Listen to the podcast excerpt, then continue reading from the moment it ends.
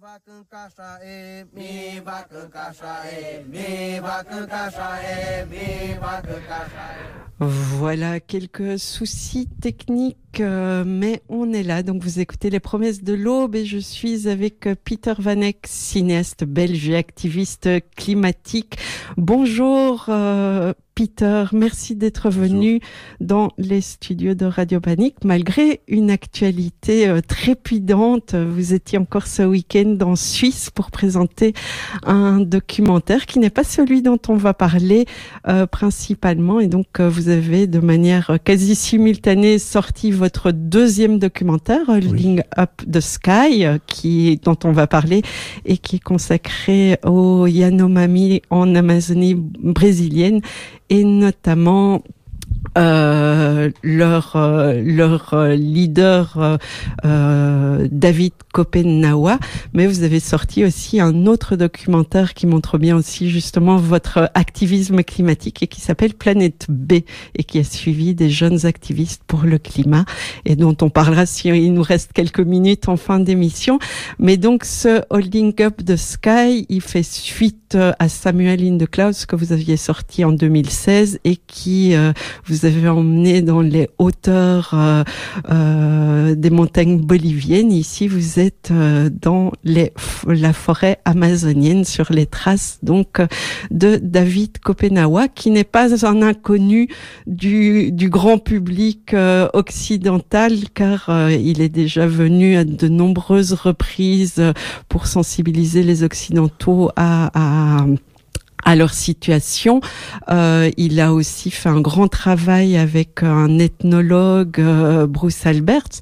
Et donc, euh, vous avez choisi de faire ce, ce documentaire euh, là, maintenant, euh, enfin ces quatre dernières années, je pense. Qu'est-ce qui vous a amené à, à vous pencher principalement sur David Kopenawa et à le suivre aussi bien chez lui en Amazonie que euh, lorsqu'il se rend dans les rencontres euh, internationales pour défendre euh, son peuple Oui, David Kopenhau est, effectivement une figure très, très, très, très, très riche, quelqu'un qui a une parole très importante depuis plus que 40 ans.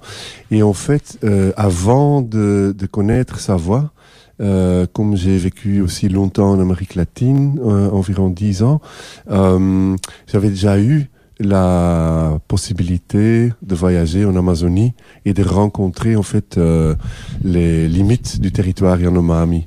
Et euh, donc c'est un des, des, des derniers et des plus grands peuples isolés qui vivent euh, dans, le forêt, euh, dans la forêt amazonienne. Leur territoire est en Brésil seulement, est euh, plus ou moins trois fois la Belgique. Euh, donc c'est euh, collé en bas de la frontière vénézuélienne et leur territoire en fait euh, continue euh, en Venezuela. En Brésil seulement ils sont 30 000 sur ce territoire de trois fois la Belgique. Donc c'est euh, juste pour donner un peu quelques, quelques chiffres, l'ordre de, de, de la grandeur de, de, de leur pays, même s'il n'est pas délimité euh, par euh, des, euh, des frontières nationales. Et donc, par la suite, j'ai pu lire le livre que David Kopenawa a lu. Strictement parlé, il n'est pas le chef du peuple Yanomami, c'est un porte-parole. Les Yanomami n'ont pas de chef. Euh, c'est un peuple qui euh, vit dans ce territoire énorme, dans des petits euh, villages de plus ou moins 150 à maximum 400 personnes. Si le village devient trop grand, il se sépare. Euh, les villages sont souvent des voyages à, pied d'une ou deux ou trois jours l'un de l'autre. Donc, vous pouvez vous imaginer qu'une structure politique qui va vers un seul chef euh, n'est pas, euh, n'est pas leur structure.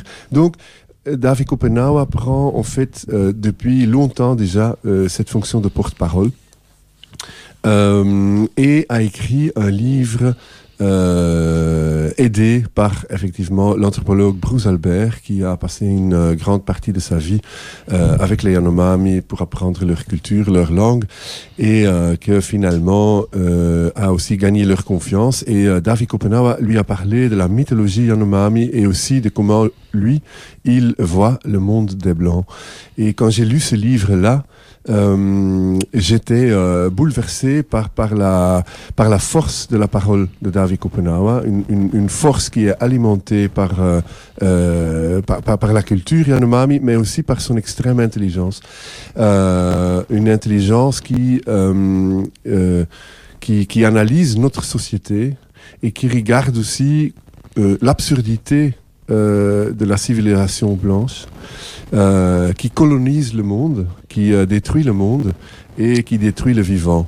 Euh, voilà, euh, je suis déjà longtemps aussi activiste euh, euh, autour du, changement climatique et, j'aimerais bien éviter la destruction, destruction totale de la biodiversité et donc aussi de nos, nos propres conditions de vie. Donc quand j'ai lu ces livres-là, euh, je me suis dit, bah, je vais essayer de faire un film. Mhm.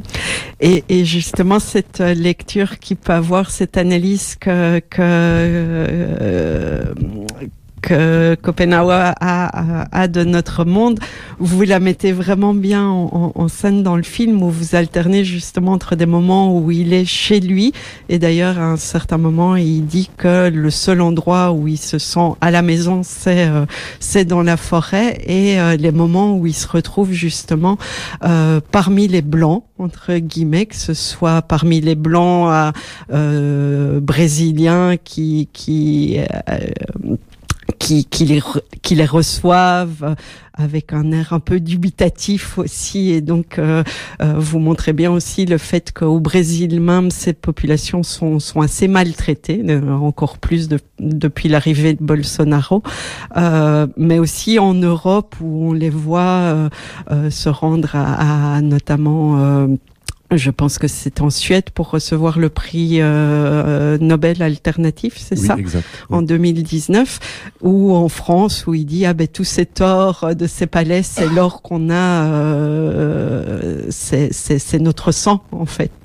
Et donc tout ça est, est, bien mis en avant et aussi il explique bien, comme vous le dites, ben, le jour où la forêt disparaîtra, nous, nous mourrons et le monde entier mourra. Et donc ce titre Holding Up the Sky est-ce que c'est une référence justement à cette nécessité de préserver ce, ce, ce monde et cette forêt et, et de, oui, oui, tout à fait. Enfin, en fait, euh, pour les Yanomami, c'est une évidence. C'est quelque chose que c'est pour ça qu'ils nous regardent avec incompréhension euh, et ils ne comprennent pas l'absurdité de notre monde parce que dans leur mythologie, euh, donc le titre sort en fait de leur mythologie. Euh, Selon euh, les Yanomami, leur monde a été créé il y a très longtemps, après un momentum apocalyptique où le ciel qui était instable, le premier ciel, euh, est tombé par terre et a écrasé tout ce qui existait. Et euh, d'ici par là, il y a quand même des Yanomami qui ont pu survivre et qui ont euh, gratté grâce à l'aide du, euh, du bec du perroquet un petit trou et qui sont réapparus euh, sur le dos du ciel. Donc, et ça, c'est le monde actuel. Sur ce dos du ciel, il y a de nouveau des arbres qui ont commencé à, à, à pousser. Et, euh, voilà. Et donc, le monde actuel s'est créé sur le dos d'un ciel auparavant euh, en haut, mais est tombé. Et donc il y a un nouveau ciel qui, qui, qui, qui, a été créé, mais ce nouveau ciel, vu que le premier est tombé, est, est, est également très instable.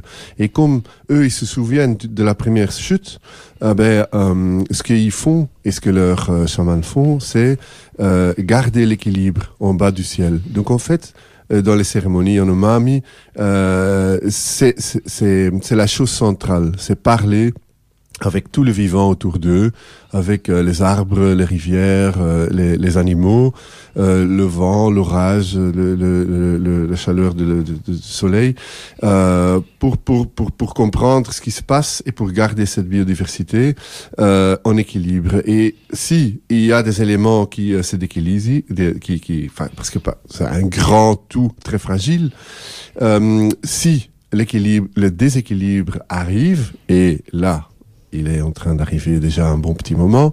Et, le moment arrive où euh, leurs chamans euh, ne pourront plus retenir le ciel. Et effectivement, c'est un message, c'est le message que euh, David Copenhagen porte depuis des années. C'est un message qui, a qui, qui, est devenu de plus en plus urgent au niveau politique avec l'arrivée de Bolsonaro, qui était vraiment un désastre pour pas seulement les Yanomami, mais même pour tous les peuples indigènes qui, qui, vivent en, en, Brésil. Euh, on peut même parler euh, génocide parce que euh, c'est déjà il y a très longtemps quand les Européens sont arrivés, c'est commencé, mais avec Bolsonaro qui regrettait d'ailleurs ouvertement que pendant la colonisation, l'armée brésilienne n'a pas pu faire ce que l'armée aux États-Unis a, a, a, fait, notamment vraiment éradiquer le peuple indigène. Donc euh, il regrettait ouvertement au début de son mandat qu'il y en avait encore tellement. Euh, voilà, donc le, le, film parle de, de, de, cette lutte de David Kopenhauer, de cette lutte Yanomami, avec effectivement un message que David Kopenhauer essaye de nous expliquer. Et euh, j'espère avec lui qu'on arrive à l'écouter. Et, euh, et, et, justement, enfin, parce qu'il il nous reste encore euh, quelques minutes quand même. Euh, comment s'est passé justement ce, ce, tournage? Parce que vous avez commencé le tournage, je pense, euh, un peu après ou juste au moment où Bolsonaro est arrivé. Et puis après, il y a eu le Covid aussi. D'ailleurs, on, on, on, le voit, on, on voit euh, dans, dans, le film justement c'est euh, l'arrivée de ce, ce, virus en terre euh, Yanomami et comment comment euh, ça a été euh, traité, comment comment ils l'ont vécu aussi? Est-ce que justement le fait que l'État brésilien et Bolsonaro en particulier aient complètement nié l'importance de ce virus, est-ce que ça a eu eu pardon, des effets encore plus désastreux sur, euh, sur le peuple Yanomami ou, Oui, tout à fait. En, fait, euh, donc le, le, tournage a... J'ai commencé les repérages avant euh, l'arrivée de Bolsonaro. Et en fait, tout le, tout le projet de tournage coup, et de montage est, est, couvert en fait par, par le fait que il était au pouvoir. Donc j'ai vécu toute cette période. Euh, dans la construction du film et donc euh, c'est aussi euh, ce que le film raconte. L'arrivée de Bolsonaro, c'est l'ouverture du, du, du, film et euh, et c'est clair que euh, l'arrivée du Covid c'était aussi dur euh, pour nous euh, de, de, continuer à filmer, bien sûr. On était en train de filmer, euh, on était en forêt quand le corona est arrivé, donc on, on a dû retourner. Grâce à ça, c'était au tout début euh, quand euh, il y avait la panique mondiale et euh, que tous les aéroports se fermaient. Donc et puis par la suite, quand même, dès que c'était possible, on est retourné pour capter ce qui se passait. Bolsonaro, il a nié l'impact de ce virus dès le début. Et donc l'impact sur les peuples indigènes en général a été plus fort sur les autres populations, c'est sûr, parce que euh, c'est beaucoup plus difficile déjà d'amener les soins euh, vers eux. Et donc, quand euh, les vieux étaient euh, atteints du virus, euh, le, temps que ça prend avant d'arriver dans un hôpital et, et d'avoir des, des, soins spécialisés, mais parfois c'est une semaine parce qu'il faut mettre les gens dans une chaloupe, les emmener sur les rivières, Enfin, c'est euh, voyager en Amazonie euh, n'est pas n'est pas n'est pas simple. Euh, donc, mais pour les Yanomami, cette euh, arrivée de, du virus a, a, a, été juste une autre maladie dans une longue chaîne de maladies euh, qui euh, qui leur menace parce que ils, a été, ils ont moins d'immunité aux maladies que nous on, apporte, que nous, on apporte. donc même la grippe, le malaria, ce sont des, des, des, maladies avec un énorme impact sur eux. Et concrètement, euh, c'est pas seulement le, le, le Covid euh, qui était le facteur déclencheur du fait que euh, pendant les années euh, Bolsonaro, il a, on estime 600 enfants Yanomami décédés à des maladies vraiment évitables. Mais c'est le fait que le facteur déclencheur pour pour pour le fait que aujourd'hui il se trouve euh, dans une situation d'urgence absolue au niveau sanitaire, c'est que Bolsonaro a appelé euh, des garimpeiros, donc les chercheurs d'or, à envahir leur territoire. Et donc euh, 20 000 garimpeiros sont arrivés, euh, euh, ils ont pollué les rivières, ils ont amené la maladie, donc pas seulement le Covid, mais aussi le malaria, euh, la grippe. Euh, ils ont, euh, euh, ils utilisent le, le mercure pour euh, prendre l'or. Ce mercure-là, euh, on le retrouve dans des taux très hauts maintenant euh, dans les corps des Yanomami. il y a donc une, une, une, ils ont perdu aussi dans plusieurs villages qui sont proches des mines. Ils ont perdu leur capacité à vivre de la forêt parce que euh, le, le, la pollution est tellement grande qu'en fait leur, leur, leur l'écosystème n'est plus en mesure de, de, de soutenir euh, leur, euh, leur mode de vie traditionnel. Euh, en plus de ça, il y a l'alcool qui est amené. Euh, donc, en fait, ça, ça déséquilibre complètement leur société. Et donc, euh, il y a des grandes parties du territoire Yanomami maintenant qui sont dans une détresse absolue. Et euh, vous disiez que vous espériez par euh, ce film qu'on puisse euh, entendre réellement entendre ce que ce que dit euh, David Kopenawa. Euh, est-ce que vous, pensez que c'est le cas on, on, accorde donc ce prix Nobel alternatif euh, il, y a, il y a quatre ans maintenant, euh, euh, mais est-ce que, est que ça a un impact ou est-ce que euh, ça, ça reste euh, quelques personnes qui sont intéressées, qui entendent réellement le message? Est-ce que oui, en fait, c'est toujours un peu dur avec un film. Moi, je, veux euh, euh, bien sûr porter, euh, être solidaire avec leur lutte et, faire un appel ensemble avec lui. Et, aider en fait ses paroles à lui à, trouver des oreilles ici et en même temps bien sûr je, je, je veux montrer aussi comment il voit notre société blanc et sa réalité à lui est aussi que ça fait 40 ans qu'il nous parle et on l'écoute. Il a des gens qui l'écoutent. Il a des gens qui euh, sont solidaires avec euh, la lutte Yanomami. Mais en tant que euh, société blanc, dans sa généralité, dans son ensemble, on ne peut pas nier que on continue avec une vitesse démesurée à détruire le vivant. Et donc, voilà. Il ne pas montrer ou ne pas raconter ce constat euh, glaçant euh, serait pas juste. Donc, euh, le film montre aussi effectivement le fait qu'il il, il, il euh, reçoit des prix et c'est très important et c'est fantastique que il faut continuer à être solidaire avec lui. Euh, mais euh, et avec la lutte Yanomami dans sa globalité et il faut renforcer ça et, et, et euh, espérons que on, peut euh, euh, sauver euh, euh, ce qui reste euh, de, de, de la culture Yanomami et aussi de, ce qui reste de la, de la forêt amazonienne. Mais il faut aussi montrer dans le film que effectivement on est arrivé à la à la fin en fait, euh, ça fait 20 ans qu'on dit il est euh, euh, midi sans, euh, moins 5. Donc euh, maintenant, on est euh, midi moins quelques secondes, en fait. Il faut sauver en toute urgence la forêt amazonienne parce que sinon, le ciel va nous tomber sur la tête. Et donc, pour se rendre compte dans quelle situation euh, on est, dans quel rapport de force aussi on est.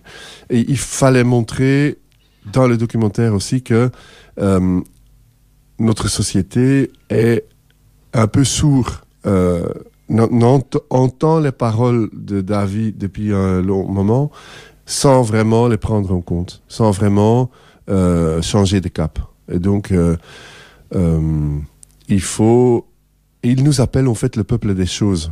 Donc pour pour David Kopenawa, nous on est un peuple qui euh, enfin, consumériste, qui mange le monde en fait. On mange le monde. Et donc ce n'est pas seulement le Bolsonaro ou euh, les chercheurs d'or qui sont responsables pour ça, mais c'est vraiment le système euh, occidental, euh, donc historique blanche, qui a colonisé le monde il y a plus que 500 ans. Et cette colonisation continue.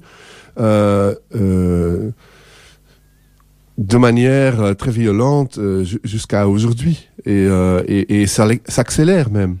parce que on pourrait dire, comme le dit très beau aussi David van Rijbroek dans un dernier, dans un livre qu'il a écrit, que cette colonisation qui était d'abord géographique est maintenant aussi temporelle. Ça veut dire que notre société colonise notre futur, notre avenir, et donc en sachant qu'il est euh, euh, euh, minuit moins quelques secondes, euh, je, je, vous appelle à, à, Enfin, je serais très content si vous allez regarder le film en salle pour, avec moi, écouter les paroles de David Kopenhauer.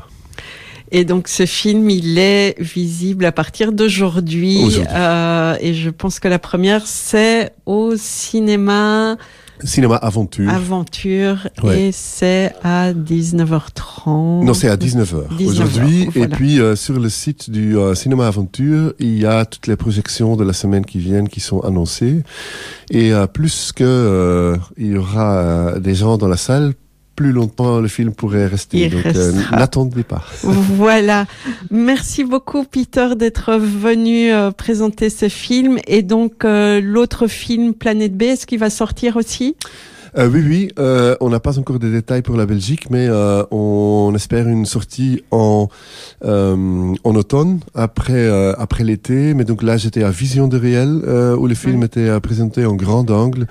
Et en fait, le film traite le même sujet, mais porte l'espoir des jeunes générations d'activistes climatiques.